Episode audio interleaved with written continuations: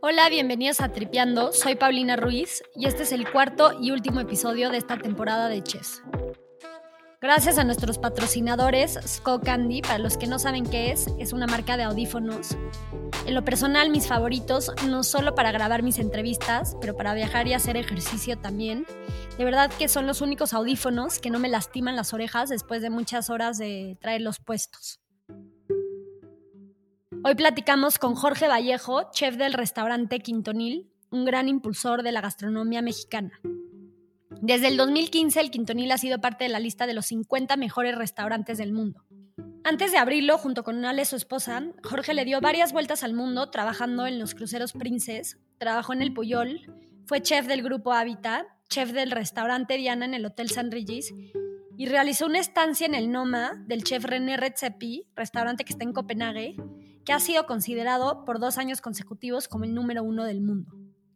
En este episodio hablamos de su trayectoria profesional y de lo que aprendió en cada una de estas etapas, de las ventajas y de los retos de trabajar con tu pareja, de la cocina como una poderosa herramienta de cambio, de los momentos más duros, de los momentos más felices del quintonil y de cómo le hacen para recibir clientes y despedir amigos en tan solo unas cuantas horas. Espero que disfruten mucho esta conversación y si les gustó nuestra serie de chefs, les voy a pedir que nos sigan en Spotify y en Apple Podcast, así pueden recibir notificaciones semanales de nuestros episodios nuevos. También les voy a pedir que nos escriban en Instagram o en nuestra página de internet para que nos cuenten qué les pareció. Leemos cada uno de sus comentarios, nos interesa saber qué temas les gustarían para una siguiente serie y rebotar ideas con ustedes.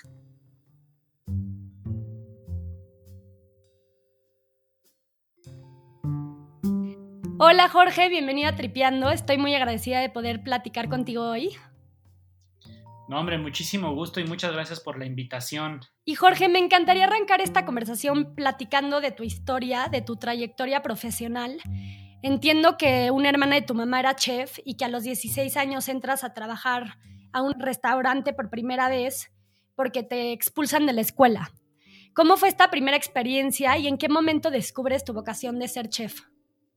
Pues en realidad siempre me gustó comer, creo que para tener la vocación o parte fundamental de tener la vocación de la cocina, porque más que una profesión, yo creo fielmente que los que estamos en la cocina lo hacemos por vocación, o por lo menos los que, los que realmente vivimos como estilo de vida y adoptamos este estilo de vida de, ser cocineros, eh, pues fundamentalmente nos gusta comer de primera instancia. Entonces, siento que, que este gusto eh, por la comida, pues inicia eh, desde joven en, casa, aunque pues, vengo de una familia completamente normal, este, que no comíamos nada sofisticado ni mucho menos, pero sí había este, eh, este sentimiento de, cocinar, pues número uno, delicioso y número dos, pues sano, de manera eh, congruente y pues muy mexicano, ¿no? Mi familia eh, son, mexicanos, entonces pues siempre tuve como esa, eh, pues ese acercamiento hacia la cocina directo, ¿no? Y número dos, pues sí, como tú bien lo comentas, este, una tía, la hermana de mi mamá, fue cocinera durante muchísimos años de manera profesional y entonces yo la veía pues desde la distancia, pues cómo eran sus, sus historias. Ella trabajó muchos años en Europa. De hecho, a la fecha sigue viviendo allá. Y pues eso, ¿no? O sea, yo la, yo la veía cómo eh, estaba allá, lo que nos platicaba, cómo vivía. Eh, la fui a visitar algunas veces y pues siempre me llamó muchísimo la atención pues lo que hacía. ¿Cómo era el restaurante al que entras a trabajar por primera vez? Era un restaurante, mi mamá trabajó prácticamente desde que yo tengo uso de razón en, en Fonatura y en la Colonia del Valle, que es un edificio muy grande. Y a un lado, bueno, como en todas las, este, las zonas de oficinas, hay miles de restaurantes en la zona. Y uno de ellos era un restaurante que se llamaba, porque creo que ya no existe el segundo plato. Y era de una pareja de este, un mexicano y una chica portuguesa. Y ellos eran los que servían y este, cocinaban y tal y cual. Y mi mamá pues al trabajar este, pues ahí cerca, eh, tenía buena relación con ellos y pues sí, era medio, medio vago en esa época.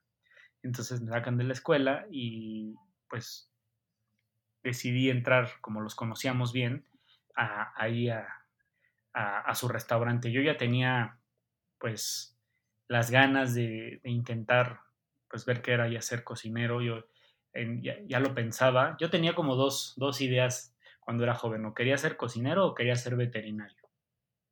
Al final del día, pues terminé, terminé siendo cocinero, eh, igual trabajando con los animales, pero no curándolos, sino cocinándolos. Sí, un poco diferente. Y mencionas a Federico López como uno de tus primeros grandes mentores. Eh, ¿Por qué fue tan importante para ti quién era este personaje? Pues sí, mira, en realidad, eh, ya después de esta experiencia que tuve trabajando en este restaurante y tal, pues tomé la decisión de, terminar la escuela como pude y eh, existía en esa época una escuela que todavía existe, ¿no? El Centro Culinario Ambrosía, y en esa época Federico López era el director. Y pues fue realmente el primer chef, ¿no? Eh, porque hablar de chefs en, los noventas, pues no era lo que soy, ¿no? Eh, realmente no era algo, común, ¿no? Que tú conocieras algún chef este, con estudios, ¿no? Que, hubiera tenido la oportunidad de trabajar en el extranjero, más allá de la, del acercamiento que yo tenía con, con, mi familiar, este, con mi tía, pues él realmente fue como el primer gran cocinero que yo conocí y con el que trabajé. Eh, y pues además en la escuela él era el director, entonces pues fue una persona muy importante porque me siento que él en gran medida pues es el que me dio los fundamentos de lo que es la cocina profesional, la, la vocación, la actitud por el servicio y a la fecha seguimos siendo grandes amigos. Este es una persona a la que yo estimo mucho y, siempre que necesito un consejo le hablo. Qué buena onda. Y Jorge, ¿cómo es que llegas a trabajar en los cruceros Princess? Entiendo que esto ocurre cuando tenías alrededor de 22 años. Sí, eh, en esa época eh, conocí por alguna razón también eh, estando en cocinas a, a un chico ya ni me acuerdo cómo se llama, y me platicó que estaban haciendo, eh, hay una oficina aquí de reclutamiento en México para, pues, para gente que quiera ir a trabajar a los barcos. En realidad el, eh, el, programa de, reclutamiento que tienen estas empresas, por lo menos las grandes, pues están alrededor del mundo con oficinas que reclutan a gente prácticamente de, todo el mundo, porque pues justamente también uno de los pilares de, ellos es esta multiculturalidad y este, este pues gran eh, recurso humano de, pero sobre todo esto, ¿no? Que sean de diferentes nacionalidades. Y una de las eh, oficinas para Latinoamérica justamente está aquí en la Ciudad de México. Me platicó, me dio los datos y decidí aplicar y así es como llegué a los barcos. ¿Y te vas al crucero del Báltico o si te mueves dentro de varios? No, estuve en varios. En realidad estuve en tres cruceros eh, y, los, los cruceros se van reposicionando incluso cuando, cuando, cuando estás trabajando, ¿no? No es que eh, mucha gente pensaría que los cruceros van de puerto en puerto alrededor del mundo, pero la realidad es que siempre están fijos con una ruta, haciendo lo mismo, lo mismo, lo mismo, hasta que eh, pues la temporada ¿no? La, pues como todo, ¿no? Se rigen por, por los forecasts, por, los, por las ocupaciones y por las temporadas altas de, ciertos, de ciertas rutas. Entonces, hoy puedes estar, eh, o una temporada puede estar este barco trabajando en el Caribe y después hace un cruce porque empieza la temporada alta, como dices, ¿no? En, este, eh, en el Mar del Norte. O a lo mejor después baja y está en el Mediterráneo entonces, en realidad puede estar en un, en un, en un barco que te puede tocar que haga varios recorridos o, que esté en diferentes temporadas, porque pues, son temporadas largas. Estás casi un año, o por lo menos en aquella época estabas nueve, diez meses dentro del barco y, pues se están reposicionando constantemente, como te digo, ya sea por estas temporalidades o porque también pues el clima, ¿no? Al, ser un, pues un hotel que está sobre el mar, pues tiene que también cuidar que no le vaya a tocar un huracán, que no esté, que esté bueno el clima, ¿no? Hay unos, me tocó uno muy bonito que haces en Alaska, pero pues Alaska nada más puedes ir en el verano, porque si no, de otra forma, pues está congelado completamente el mar. Entonces, justamente así se va reposicionando y pues es una bonita oportunidad de, entre comillas, conocer el mundo, porque no es como que realmente tengas la oportunidad de conocer mucho, pero sí por lo menos de, de tener esta experiencia y de enfrentarte a, pues a ese mundo que, pues que es multicultural, que es que tiene diferentes puntos de, eh, de pensar, de religiones, eh, que conoces eh, gente de todos lados y aprendes de ellas.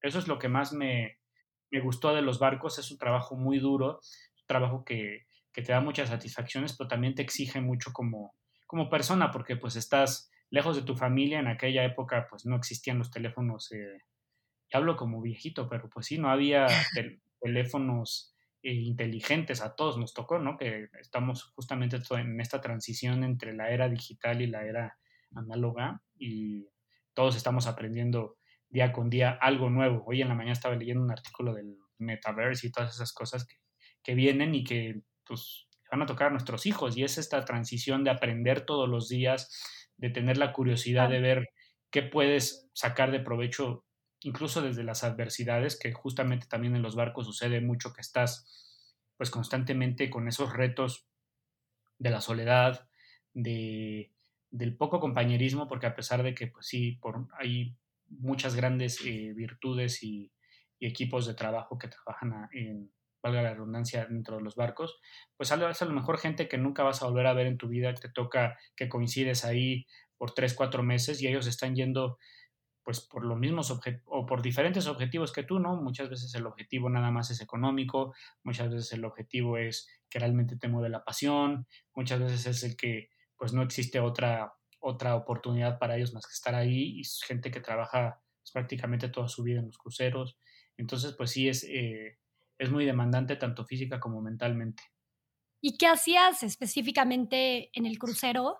Y cómo, o sea, ¿cómo era un día de, o sea, tu día a día trabajando en, en uno de ellos? Pues es que te digo, estuve en tres, tres, barcos distintos, en tres temporadas distintas. Cada una de las temporadas pues fue una experiencia eh, pues diferente porque pues evidentemente el primer, el primer contrato era pues un novato, no sabía mucho de lo que se trataba, tienes que aprender recetas nuevas. Otra cosa que, que, sucede en los barcos, si alguno de ustedes ha tenido la oportunidad, los que nos escuchan, de ir, es que los restaurantes todos los días en los barcos cambian los menús. ¿Para qué? Para que la gente que está dentro del barco pues tenga esta versatilidad de decidir qué es lo que quiere comer del día y pues pueda tener opciones nuevas todos los días. Entonces tienes que armar un menú desde cero de un restaurante completo todos los días y eso pues es súper complejo, sobre todo por los volúmenes que manejas, ¿no? Entonces, eh, eh, en el primer contrato ya este, llegué a ser como chef de party y estuve ahí eh, en la partida de los pescados y pues es una partida muy bonita porque toca servir langosta, toca servir cangrejo, que son pues productos de súper alto volumen de, eh, de demanda en, dentro de los barcos. Toda la gente que, que, ve langosta, pues quiere comer langosta y si te quieres comer 15 langostas, te las puedes comer, no pasa nada. Entonces, pues aprendí mucho acerca de, de eso, ¿no? De, del orden. Creo que es importantísimo saber cocinar y es, eh, eh, cae hasta en lo obvio, ¿no? Para ser un buen cocinero, pues, ¿qué tienes que saber? Pues saber cocinar, pero hay muchas cosas más en la cocina profesional que a nosotros los, cocineros profesionales nos hacen ser buenos o malos, incluso a pesar de que tengas muy buen sazón, puedes ser un mal cocinero profesional, pues porque necesitas tener esta eh, capacidad de, poder ordenar tu día a día de tal manera que, que, no te falte nada, tienes que saber pues, mover equipos de trabajo, tienes que hacer que los productos rindan al máximo y son todas esas cosas que te exigen los barcos, ¿no? Tener eh, orden, tener limpieza, eh, tener disciplina, porque pues también trabajas 280 días, te platicaba yo que son nueve o diez meses de, de crucero eh, que tú tienes que trabajar todos los días sin parar y pues ese esfuerzo es pues muy duro. Entonces la disciplina es importantísima, el compromiso, ¿no? Porque pues ya estás arriba, acabas. Entonces, creo que eh, esa es una gran escuela, o lo fue para mí, y en gran parte soy lo que soy por, por esas aventuras que tuve en los océanos del mundo. Qué divertido, se me antoja a mí, la verdad, recorrer el mundo, pero en un barco un poco más chico. Y en el 2007 regresas a México y entras a trabajar con Enrique Olvera, donde conoces a Ale, tu pareja actual, ¿no? Y tu socia del Quintonil. ¿Cómo está eso de que ella te entrevista? Pues así como lo dices, ella me entrevistó, o sea, eh, pues llegué a, pedir chamba, eh, terminaba uno de los contratos en los barcos y me encontré unas revistas ahí en mi casa que me había dejado mi mamá para ver de gastronomía, de cocina, y en una de ellas venía un artículo de Enrique que tenía creo cuatro o cinco años de haber abierto Puyol en aquella época, y me pareció interesante lo que, estaba haciendo, eh, pues en aquella época, estoy hablando del 2005, 2006, pues el boom de los restaurantes creo comenzaba y, y me llamó mucho la atención un restaurante de cocina mexicana, porque pues en aquella época los grandes restaurantes o los que decían ser los grandes restaurantes, eh, pues eran de cocina le decían, ¿no? Cocina internacional o cocina francesa o cocina española. Este, y, era lo que había, ¿no? Y entonces, pues, yo nunca había, a pesar de que había estudiado aquí en México, y te lo platicaba en un principio, eh, pues como mexicano, eh, pues son los sabores que, que aprendes en casa. Eh, nunca había trabajado en un restaurante propiamente mexicano. Entonces, pues decidí ir a, pues número uno, a conocerlo, a ver, qué, a ver de qué se trataba, sin, sin pedir ninguna cita ni, ni nada, eh, pues llegué y pregunté si había alguien con el que pudiera hablar para, para ver si había alguna vacante disponible y la persona que salió fue Ale, mi esposa. Y ahí nos conocimos, eh, pues les gustó mi currículum, le gustó Ale eh, y, y, pues me contrataron. Y así fue como entré a, a Puyol y después ya un par de semanas después nos hicimos novios a escondidas y, pues ahí fue cuando comenzó nuestra, nuestra, historia de amor, como decimos nosotros, y, y después pues ya nos casamos. y aquí estamos 14 años después. 14 o 15 años. Me da muchísima risa porque, mm, porque también Lalo y Gaby del Máximo se conocieron con Enrique Olvera, ¿no? Me cae que voy a ir a pedir. Pues en realidad Lalo y Gaby se conocieron conmigo, porque en esa época yo trabajaba, eh, sí, para Enrique, pero estábamos tomando los restaurantes de los hoteles Habita y Lalo llegó a trabajar conmigo y Gaby también. Y Lalo era subchef de, del restaurante Condesa DF, yo en esa época estaba como el chef ejecutivo y Gaby llegó a trabajar como gerente del restaurante del patio y pues yo los entrevisté a los dos. Entonces, pues creo que más que conocerse con Enrique, o sea, sí dentro de un restaurante de Enrique, pero pues ahí fui el cupido yo y te lo pueden decir ellos.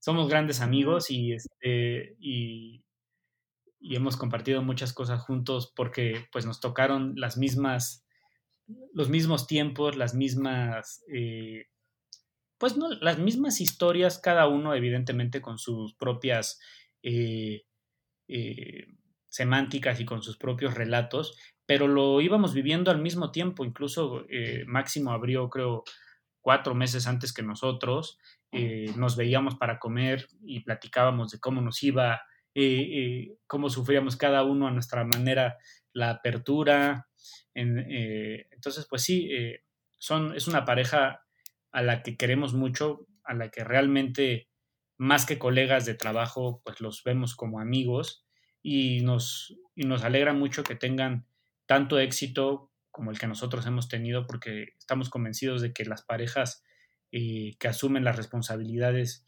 de manera conjunta, pues tienen altas probabilidades de triunfar, ¿no? uno siempre dos siempre eh, piensan mejor que uno y, mejor aún si trabajas con la persona que, quieres. Totalmente, y aunque me imagino que obviamente han, de haber cosas que no son fáciles, pero creo que igual es de lo que más he disfrutado y me ha llamado la, atención haciendo esta serie con todos ustedes, es que, pues, número uno, se conocen, em, crecieron juntos, como decías, se entrenaron juntos y existe muchísima admiración, o sea, de parte de, de todos hacia los demás, ¿no? Y, eso es se, me ha hecho muy padre el apoyo que se, que se han dado entre ustedes y, y, pues hablando de admiración, ¿qué es lo que más admiras de Enrique Olvera y qué aprendiste de él principalmente? y antes de hablar de Enrique, creo que es importante que, que digamos que no hay cosas fáciles en la vida cuando estás hablando de éxito. Todos los, todas las historias de éxito están llenas de, de aventuras difíciles, de retos eh, diarios, de esfuerzo, de dedicación, de constancia. No existe una historia de éxito, por lo menos no que yo la conozca, que no tenga esa, eh, pues esa, ese factor de,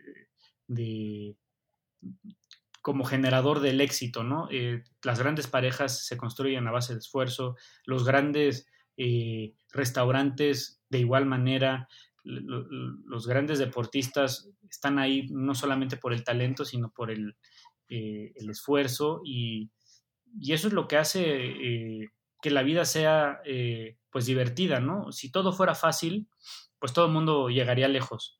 Si todo fuera fácil, pues a nadie le motivaría ser mejor en algo, ¿no? O, superarse, o, aspirar por un, por ser mejor, ¿no? Entonces, eh, como, como dices, o sea, a mí también me, llena de satisfacción y de orgullo hablar de gente que, quiero, ¿no? Y que y que he compartido pues, parte de mi vida profesional y personal eh, juntos, al lado de ellos, pues porque compartimos esos mismos valores de, de, como seres humanos, ¿no? Nos interesa este, ser mejores porque realmente eh, nuestra pasión, nuestra vocación, como te lo comentaba en un principio, pues es esta, es la, de, la del servir.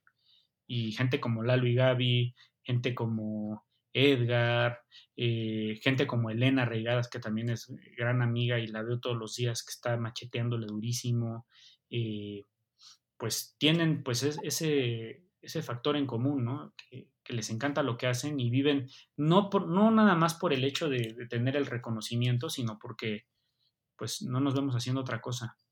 Es nuestra vida. Y no, y pues te das cuenta, como dices, ¿no? Que sí son historias de, de muchísima dedicación y de trabajo y que claramente no todo fue color de rosa.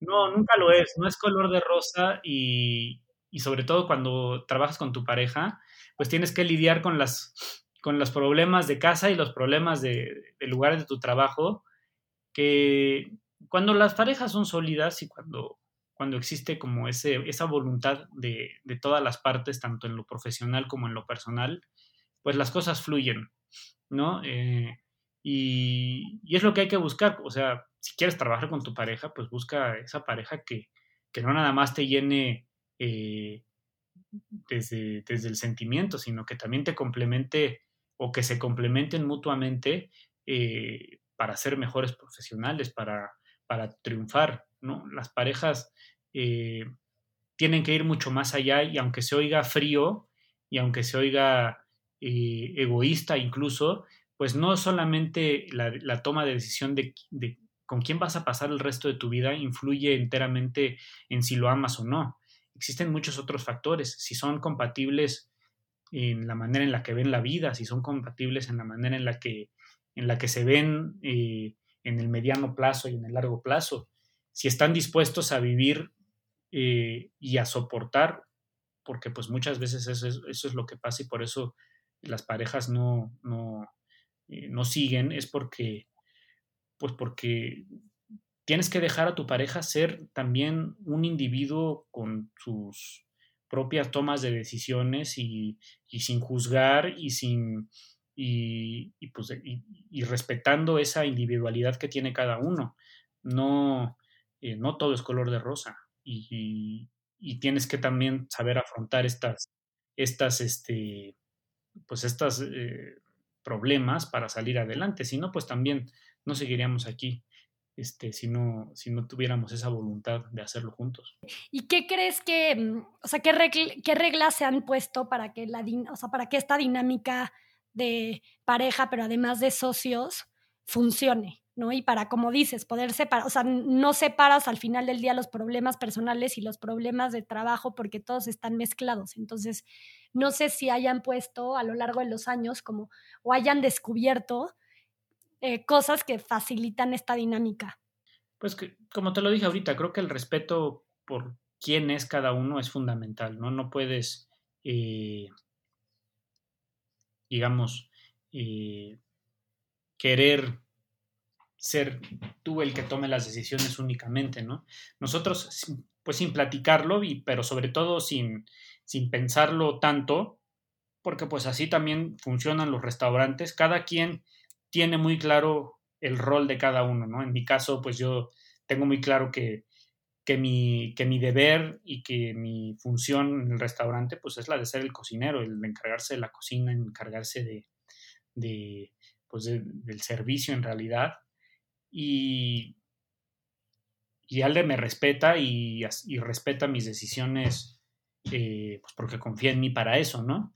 Y yo por otro lado, pues confío en Ale enteramente de todo el tema financiero y todo el tema eh, administrativo, en el cual, pues si bien doy mi punto de vista, como ella da el punto de vista acerca de, del tema gastronómico, pues la que, la que, la que toma las decisiones es ella y, y así es también en todos los, todas las empresas, ¿no? Existe el que se encarga de las finanzas, el que se encarga de esto, el que, el que se encarga del otro. Si, si todo el mundo metiera su cuchara en todo, pues nunca te pondrás de acuerdo. Entonces, creo que de manera tácita en, en, las, en las empresas, los organigramas te ayudan a eso, ¿no? A que cada quien tenga muy claro cuál es su rol. También tú tienes que tener muy claro cuál es tu rol y cuáles son tus fortalezas y tus debilidades. El conocerte eh, bien, pues también ayuda, porque sabes, eh, y, la aceptación, ¿no? Sabes en qué eres bueno y en qué no eres bueno, y por eso, y como te decía ahorita, buscas a alguien que esté a tu lado, que, que ayude a balancear, pues justamente eso, ¿no? En lo, que, en lo que a ti te falta para ser mejores como pareja. Y, y como dices, ¿no? Que los roles estén bien establecidos. Y, Jorge, regresando a tu trayectoria, eh, después de trabajar con Enrique, te vuelves chef ejecutivo del restaurante Diana en San Regis y dejas este trabajo para hacer una estancia con el chef René Redzepi en Copenhague, ¿no? En el Noma, que es considerado uno de los, el mejor restaurante del mundo en varias ocasiones, ¿no? Y me interesa mucho hablar de, de esta experiencia en este lugar primero que nada, ¿cómo aplicas y cómo entras a este lugar que me imagino que es el Harvard del mundo culinario y, qué era lo que más te llamaba la atención del Noma? Pues me llamaba la atención pues ver la maquinaria, ver eh, este, cuando estás en la cocina también aprendes que no hay verdades absolutas como en la vida, ¿no?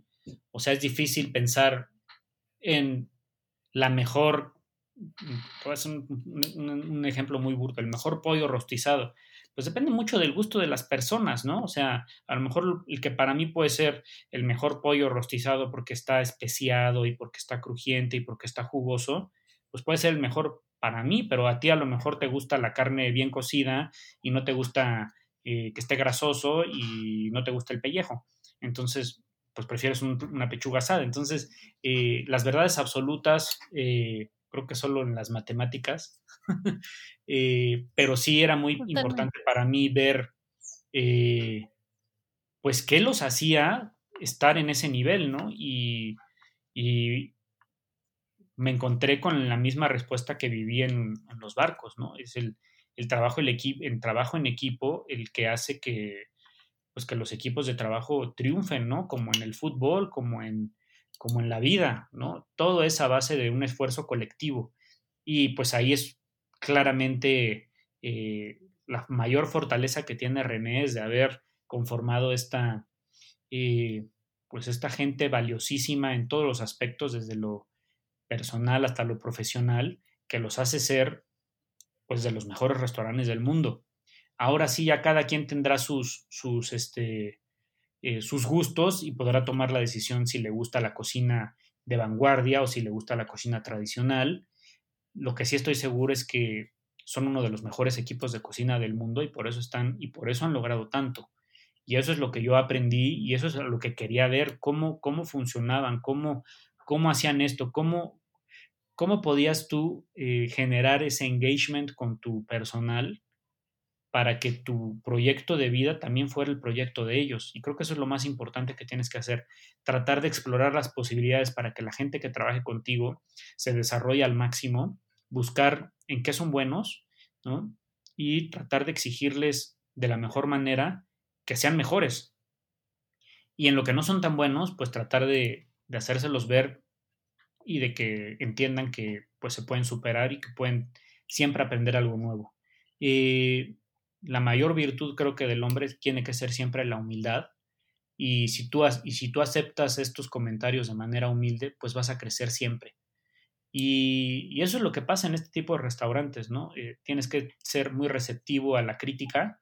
Nosotros todos los días nos enfrentamos con la crítica de gente que viene al restaurante, pues o porque le gusta comer o porque quiere ver si sí es cierto que somos uno de los mejores 50 restaurantes del mundo.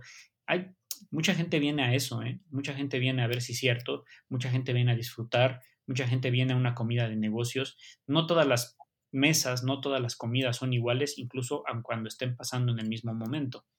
Entonces, vuelvo a lo mismo, tienes que pues, ser humilde de, de aceptar la crítica de la gente cuando algo no le gusta, ¿no? y tratar de mejorar y escuchar. Y tú también entender cuando la crítica funciona y cuando la crítica no. Porque hay críticas que, que no tienen ningún valor, ningún sentido, porque se basan desde, desde, desde lo visceral o desde, desde las ganas o desde la, desde la envidia. Y hay otras que lo hacen de manera muy honesta. Eh, ¿Y cómo ha cambiado la manera de, de dar, por ejemplo, crítica y de recibirla a lo largo de los años que has estado en la industria de cocina, ¿no? Porque, pues me imagino que eran otros modos. Sí, antes en cocina éramos muy duros.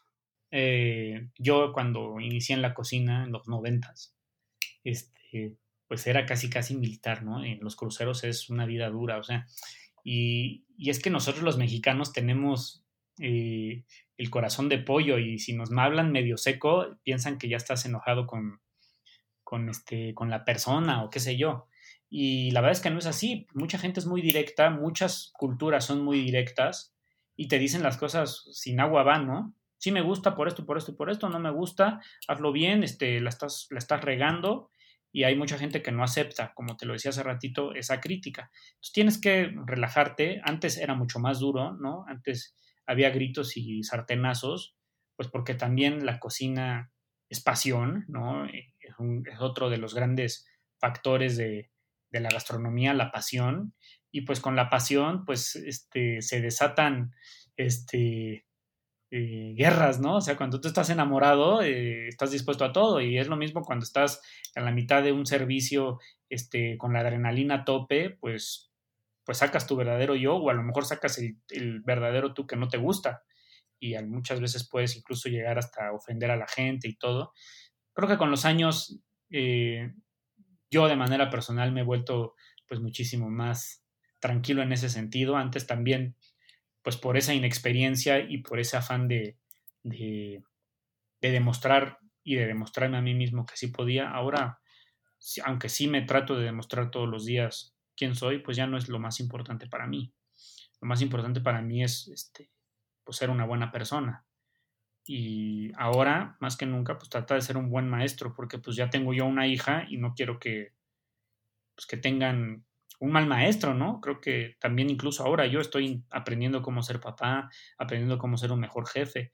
Eh, y, la vida cambia y tú también cambias y es normal. Y creo que ahora sí ha sido, sobre todo en estos últimos tiempos y sobre todo después de la pandemia, hemos entendido que hay cosas eh, que tienen relevancia y hay otras que no tanto, y que siempre se puede mejorar y que siempre hay un día después que, aunque tú creas que se va a caer el mundo, pues te vas a dormir y al siguiente día comienzas de nuevo y no pasa nada, ¿no? Y empezar de cero, y echarle ganas y a construir más que a derrumbar.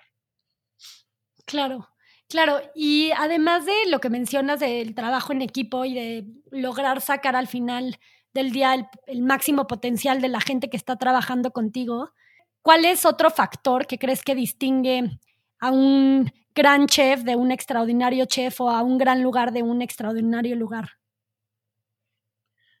Pues muchas cosas, ¿no? La creatividad. Eh, nosotros tenemos, y hablo por mí, porque no te estoy diciendo que sea, como te digo, la verdad absoluta, pero a nosotros nos ha resultado eh, pues un factor de diferenciación y es algo que nosotros hablamos desde el principio como filosofía del lugar, es que tratamos de recibir clientes y de despedir amigos. Entonces, tratamos de tener ese, ese acercamiento con la gente, de hacerla sentir en casa, ¿no? ¿no? en su casa, sino en nuestra casa, recibirlos como recibimos los mexicanos, con los brazos abiertos. Eh, nosotros, yo de manera personal como cocinero, pues sí juego en la línea del sentimiento, más que, más que de la técnica o de, o de que evidentemente buscamos las mejores técnicas y todo apelando a eso, pero, pero buscando generar un sentimiento en la gente, ¿no? Más que, eh, pues nada más que tomen la foto o que se vea bonito, ¿no? Si tú generas sentimientos, como la música, ¿no? Cuando tú ves, cuando tú escuchas una pieza musical que te emociona, se te ponen los, los, pelos de punta, te dan ganas de llorar. Cuando ves una película, ¿no? También te pasa lo mismo, generas sentimientos. Y la cocina también genera, porque pues al final del día es el acto de, de comer, el acto de dar, pues es un sentimiento. Entonces creo que a nosotros nos ha funcionado eh, pues trabajar con esa, con esa línea, la línea del sentimiento, la línea de generar emociones. Y cada uno pues está en su búsqueda. A mí es lo que me ha funcionado eh, a mí es lo que, me, lo que me gusta y lo que me apasiona hacer. Y habrá muchas formas de triunfar en la gastronomía. Yo creo que la mía ha sido esa. Claro, no, y, tocas dos puntos que, me interesan mucho. Me, encanta la frase que, que, también la ponen en su libro, el de recibimos clientes y despedimos amigos. Y es impresionante que se pueda hacer eso en tan solo unas horas, ¿no? En tan solo una comida. Creo que es fundamental lo que dices de hacerlo a través también de la parte emocional, del sentimiento. Y hablando de esta segunda parte, que es como la parte más sentimental, eh, Alonso Rabalcaba, que, también escribe en el prólogo de, tu libro y es un crítico de, comida y de cine, dice que el eje central o el, o el, circuito interior del quintonil es la intersección entre el instante y la memoria, ¿no? Y explica o cuenta más bien una anécdota de tu infancia que tú le contaste, de cuando ibas a un restaurante con tu mamá y que, que luego regresas con tu esposa. No sé si nos puedas compartir como esta anécdota para entender un poco más lo que dices de cómo eh, a través del sentimiento puedes crear un mayor impacto en la comida. Pues sí, mira, o sea, nosotros, eh, como lo bien dice el libro, pues éramos una familia muy normal, de repente hasta, hasta medio nos iba mal, ¿no? Como a todas las familias en aquella época en México y actualmente. Eh, al día y había un restaurante que a mí me gustaba mucho que se llama el Nabucos, que sigue ahí en la colonia el Nápoles. Y es un restaurante de pizzas, o sea, tampoco te creas que es un restaurante súper este, sofisticado ni nada. Y el simple hecho de entrar a ese lugar, pues me generó ese, esa nostalgia de, de, que eran las comidas de, de, fin de semana con mi mamá cuando era la quincena y íbamos y nos comíamos una pizza y se me vino el mundo encima, ¿no? Porque pues es que la comida es eso, es emociones, es recuerdos, eh, eh, reminiscencia, nostalgia, alegría. A través de la comida pues vivimos nuestra vida los, mexicanos y creo que la, humanidad en general, ¿no? Eh, si muere alguien de tu familia, pues capaz después de que vas al velorio te vas a cenar, ¿no? Si es un cumpleaños, pues comes. Cuando, cuando va a haber un festejo, pues es alrededor de una mesa. Siempre hay comida, eh, es el acto social más importante del ser humano.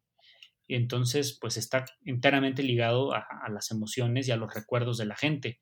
A lo mejor para mí el comerme esa pizza, pues me generó pues una gran alegría y una gran nostalgia porque pues recordé momentos bonitos de mi infancia y también momentos en los que dije, bueno, pues he trabajado mucho para llegar hasta donde estoy, nadie me ha regalado, nadie me ha regalado nada.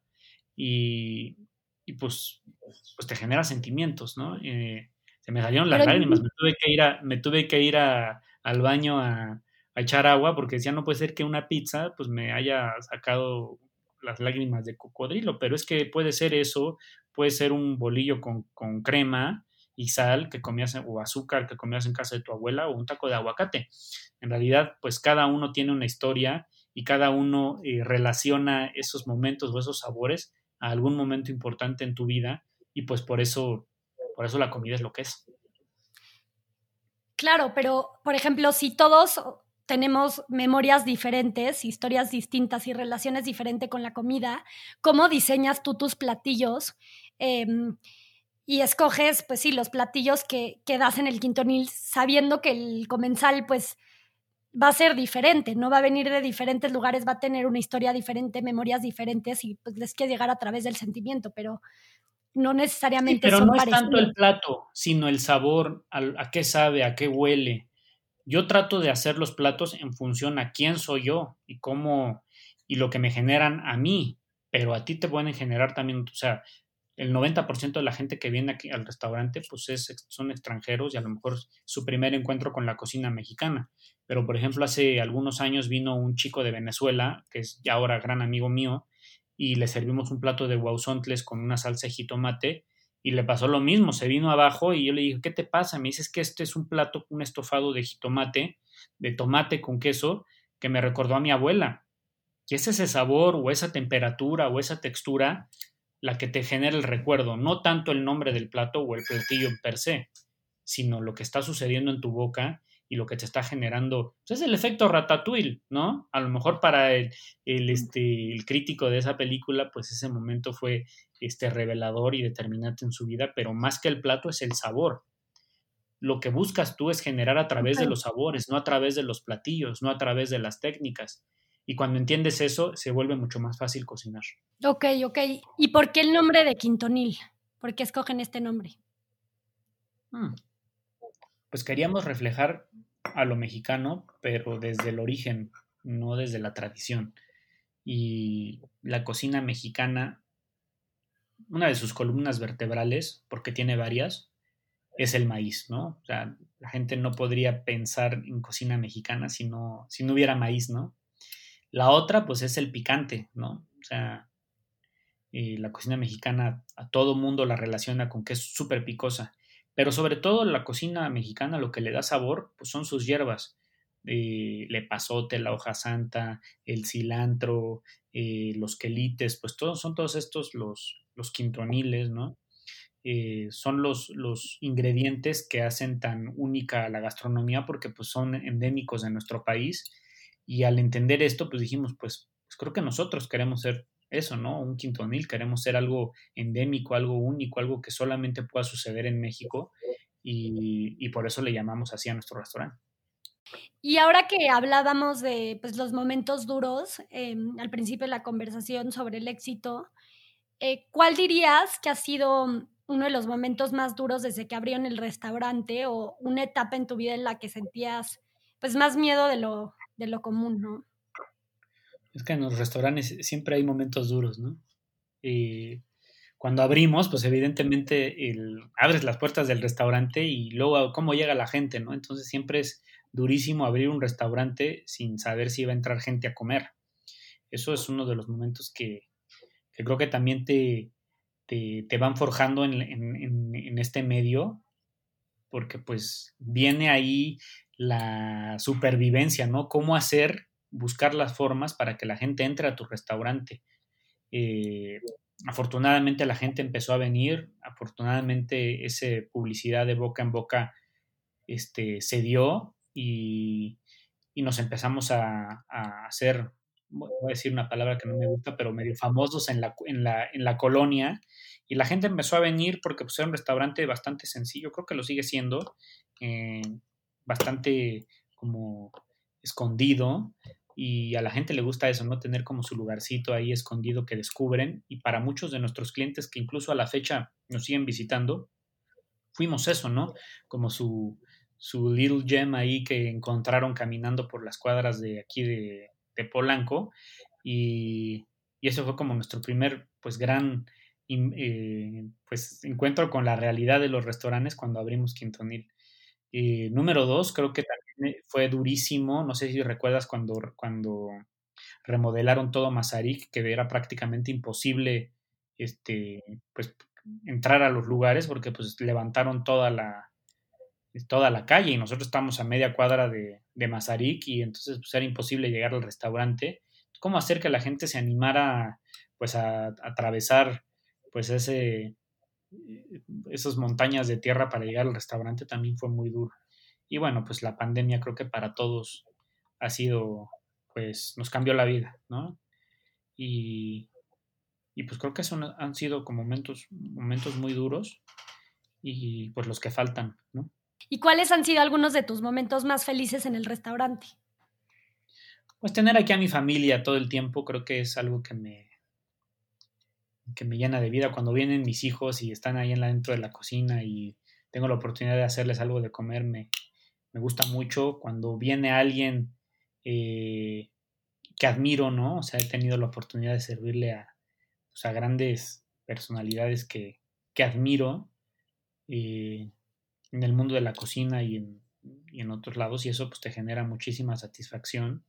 No sé en dónde lo escuché, pero que, cuentas esa historia, ¿no? De Thomas Keller, un chef que tú desde que empezaste tu carrera admirabas muchísimo y 19 años después te tocó servirle en el Quintonil y pues que claramente fue un momento muy especial para ti.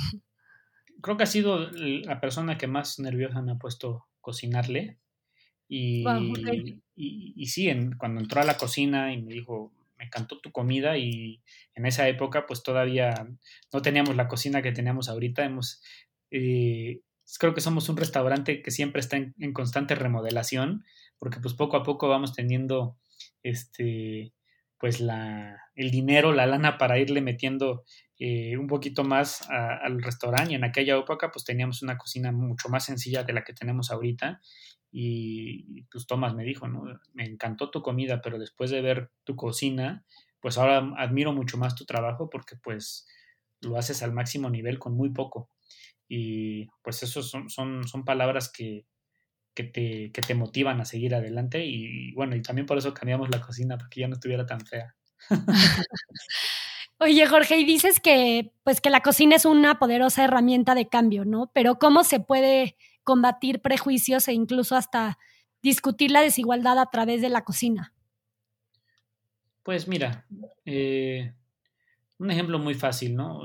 Hay muchos eh, motes o maneras despectivas de llamar a la gente por sus ingredientes, ¿no? O sea, la canción de, Molotov del frijolero, este, o que tienes cara de nopal, o muchas de estas eh, connotaciones despectivas que nos hacemos los mismos mexicanos a nosotros mismos, pues vienen a través de, de qué comes, ¿no?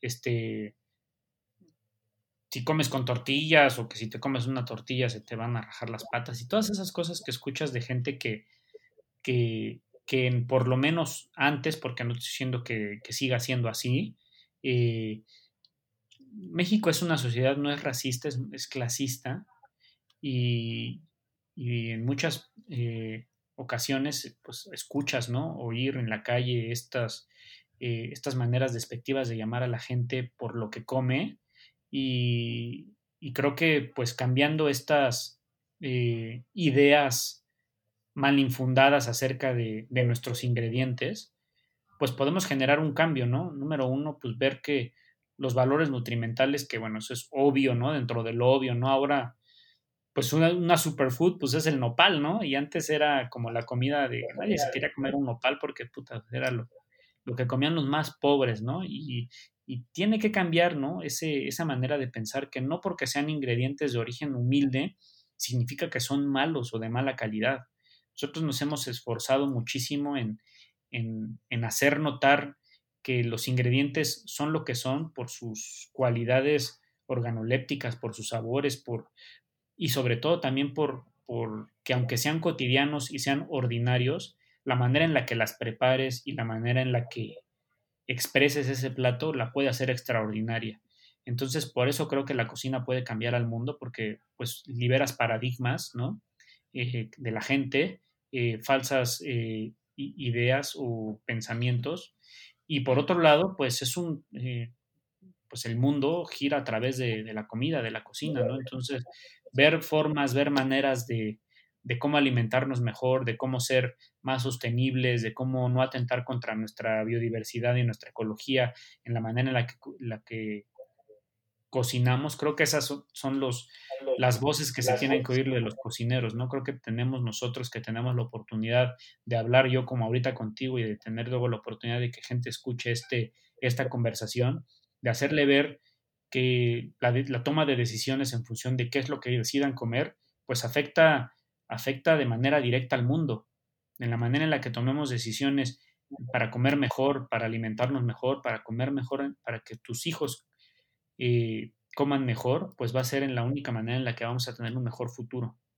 Sí, no podría estar más de acuerdo. Qué bonito mensaje. Y Jorge, ¿cómo describes una comida ideal? ¿No? Ahorita dijiste que, hay veces que una tortilla con sal y puede ser la mejor comida del mundo, pero, pero más allá más de, de, la comida como, de ver la comida como un placer y no como un negocio, ¿cómo describes para ti esta comida ideal?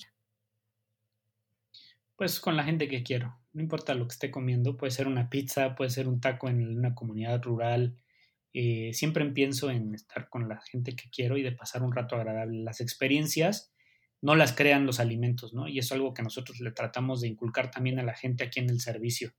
La comida ideal no es lo que esté sirviendo, pasa segundo término si, si el ambiente es agradable, si le estás pasando y estás feliz, eh, ¿Cuántas veces no hemos ido a un restaurante y comes horrible porque llegas de malas o, este, o te enojas con tu pareja o vienes de, eh, te pasó algo en el camino y ya no te sabe igual la comida?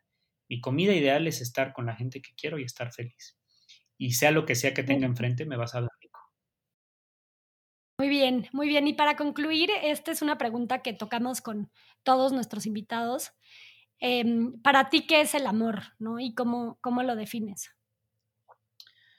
Pues, digo, es muy fácil porque pues yo ya soy papá.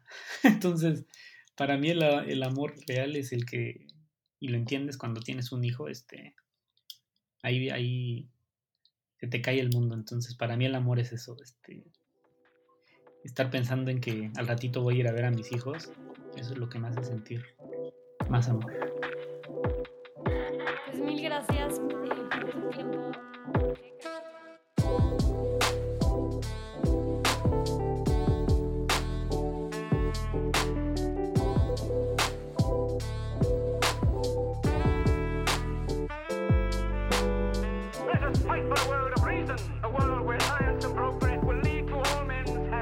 crystallized imagination. I have my mind. The mind needs books like a sword needs a whetstone. Artificial intelligence could spell the end of the human race.